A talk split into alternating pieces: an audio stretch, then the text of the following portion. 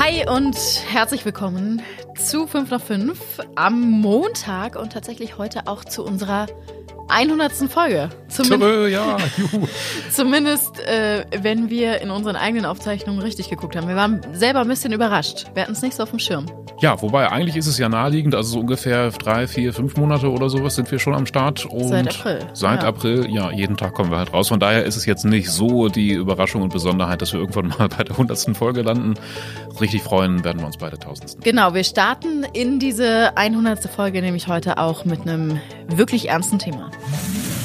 Ja, ein 15-Jähriger hatte ein anderes Kind in Hannover zu Tode gesteinigt. Das ist schon eine Weile her. Jetzt hat der Prozess stattgefunden und es hat auch ein Ende gefunden. Darum kriegt dieser Junge jetzt die Höchststrafe.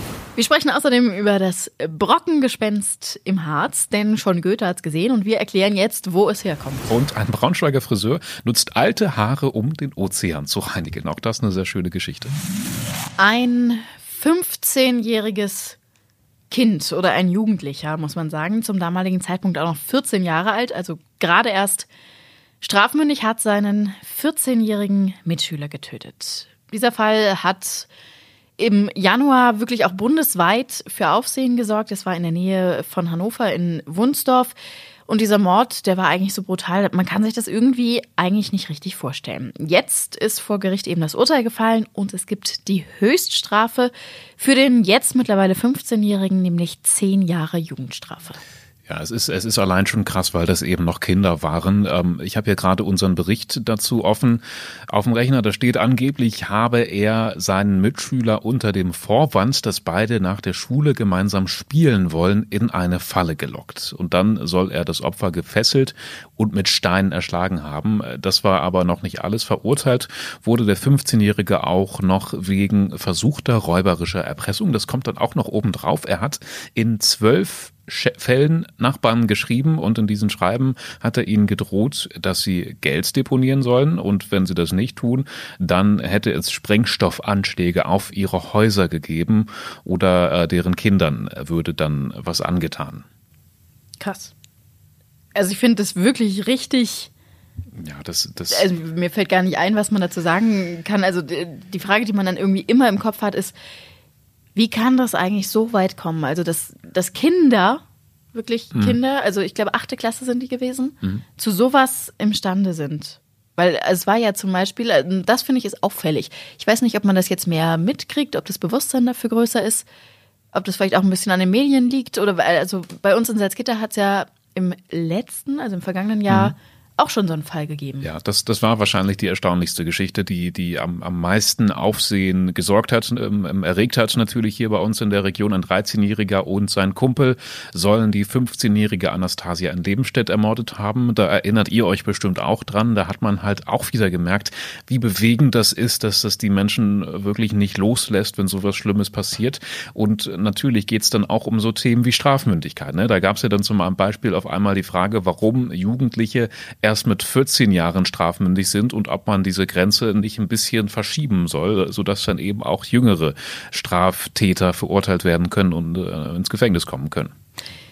Ich habe mich heute dazu mal durch unser Archiv gewühlt. Wir haben damals nämlich eine wirklich spannende Folge Tatort Niedersachsen dazu gemacht mit dem Anwalt Burkhard Benneken, der nämlich sehr oft jugendliche Straftäter ähm, vertritt oder vertreten hat in der Vergangenheit auch schon.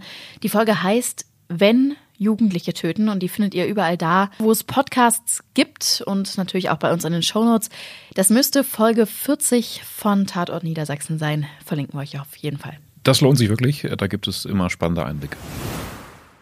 Das ist wirklich eine Aktion, bei der eigentlich jeder Friseur mitmachen müsste, glaube ich. Ich feiere das total. Ein Braunschweiger Friseursalon sammelt abgeschnittene Haare, um damit den Ozean zu reinigen.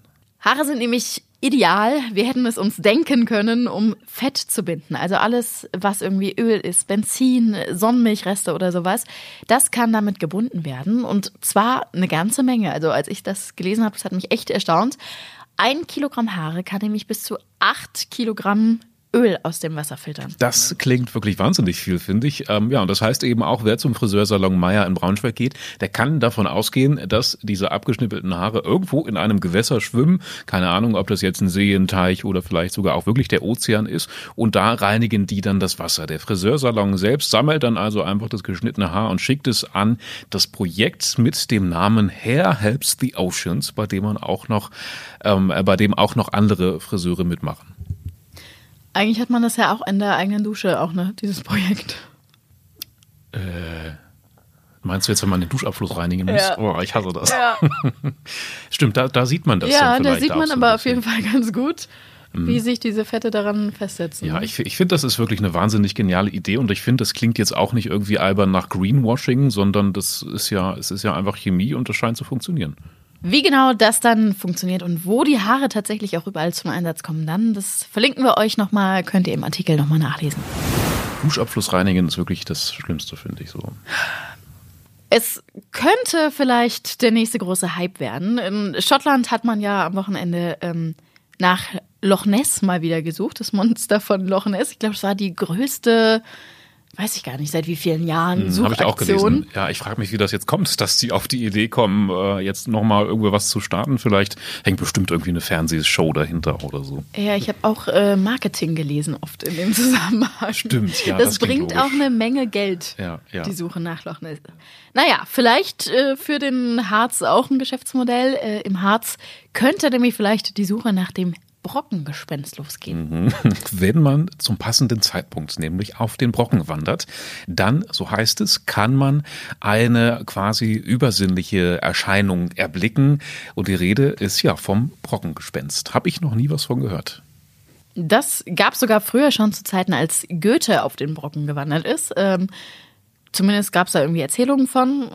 Hast du da? Nee, du hast Nee, eben gesagt, nee. du hast es noch nie gehört. Nee, ne? das war Also- mir total neu, wundert mich auch total. Ich meine, wir wissen ja alle, dass der Harz eh ähm, ja voll mit irgendwelchen Märchen, Mythen und so ist. Hexen, Teufel gibt's ja an jeder Ecke. Aber jetzt äh, Brockengespenst war mir neu, aber eben wie gesagt, sogar Goethe hat ihn vor gut 300 Jahren schon einmal entdeckt und auch jetzt äh, zu diesen Zeiten soll es möglich sein, glaube ich.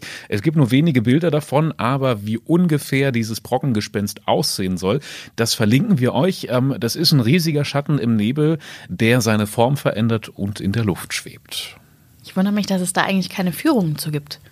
So wie zu Loch Ness. Ja, Das- genau, wie du sagst, das wäre ein Businessmodell. Irgendwie Führungen zum Brockengespenst oder so, irgendwas Übersinnliches, würde bestimmt äh, funktionieren. Sollten wir also vielleicht mal ändern. Falls ihr das Brockengespenst selber mal sehen wollt, wir packen euch unseren Bericht dazu in die Shownotes, wie gesagt, mit äh, Bildern und Zeichnungen ähm, aus Goethes Zeiten, glaube ich. Und ja, kleiner Spoiler-Alarm, wir lüften da halt auch das Geheimnis des Brockengespenstes, was jetzt ein bisschen schade das, ist. äh, können wir jetzt hier natürlich nicht sagen. Können wir jetzt nicht sagen. So, und das war heute sonst noch wichtig. Im Braunschweig hat es heute eine Mini-Blockade der letzten Generation gegeben, muss man wirklich sagen. Ja, es, also wir haben, wir haben, wir können es ja sagen, wir waren da gerade bei der Mittagspause in der Stadt unterwegs und äh, ich meinte, glaube ich, es ist halt irgendwie auch ein bisschen äh, witzig, niedlich, vielleicht auch peinlich. Ja, es war so, also so Richtung vom Rathaus in Richtung da, wo diese Bushaltestellen sind, wo man so rüberfährt.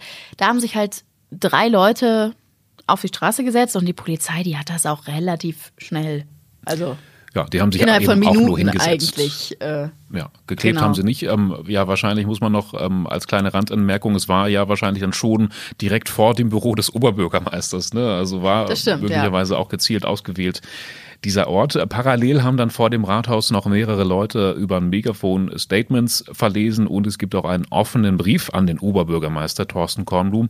Den hat zum Beispiel auf Fridays for Future unterzeichnet. Den Artikel von unserem Kollegen Joschka Büchs verlinken wir euch nochmal. Der war nämlich für die Berichterstattung da.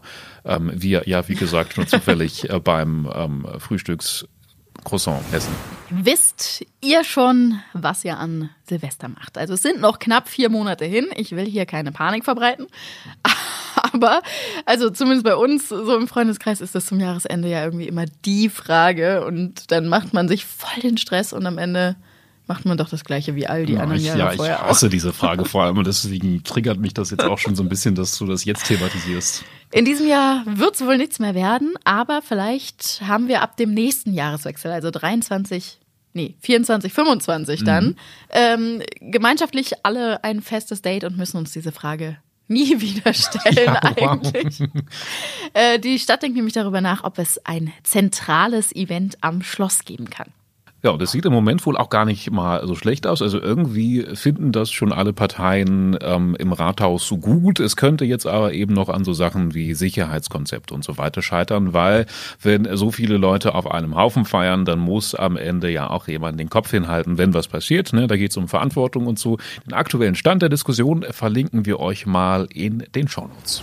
In Wolfenbüttel und in Helmstedt, da hatten wir zuletzt immer wieder Fälle von Brandstiftung. Immer wieder haben große Haufen von Heuballen auf Feldern gebrannt und im Kreis Gifhorn, ja, da treiben andere Menschen vom gleichen Schlag, ihr Unwesen. Ja, wahrscheinlich vom gleichen Schlag, denn schon wieder haben Leute Gegenstände auf die Straße gelegt und zwar auf die Ortsdurchfahrt in Ahnsen. Letzte Woche waren das Leitpfosten und sehr große Steine auf der Özer Straße. Diesmal waren es Gullideckel mit einem Durchmesser von 50 mal 50 Zentimeter. Also das waren schon ordentliche Brocken. Da sind dann auch Autos oder LKWs drüber gefahren und äh, haben sich ihren Unterboden damit schön kaputt gemacht. Die Polizei ist nachts dann noch dazu gekommen, um den Schaden aufzunehmen, hat die Gullideckel natürlich von der Straße geholt.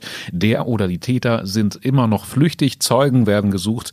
Den Text, die Infos dazu verlinken wir euch. Damit sind wir auch durch für heute. Ähm, ja, wir hören uns morgen wieder. Freuen uns, wenn ihr in irgendeiner Art und Weise Feedback da lasst. So zur 100. Folge vielleicht nochmal eine kleine Bewertung. geschickt, geschickt und charmant geschickt, von dir. Charmant Fishing for Compliments. Ja, sehr schön. Genau, genau. ja, nee, auf jeden Fall Bewertung da lassen. Jetzt zur 100. Folge kann das ruhig schon mal hier. da kann man auch schon mal was einfordern. Ja, danke, dass ihr bis hierhin ähm, treue Hörer seid und auch weiterhin dran bleibt. Ähm, wir freuen uns, wenn wir uns morgen wieder hören. Bis dahin, tschüssi. Tschüssi.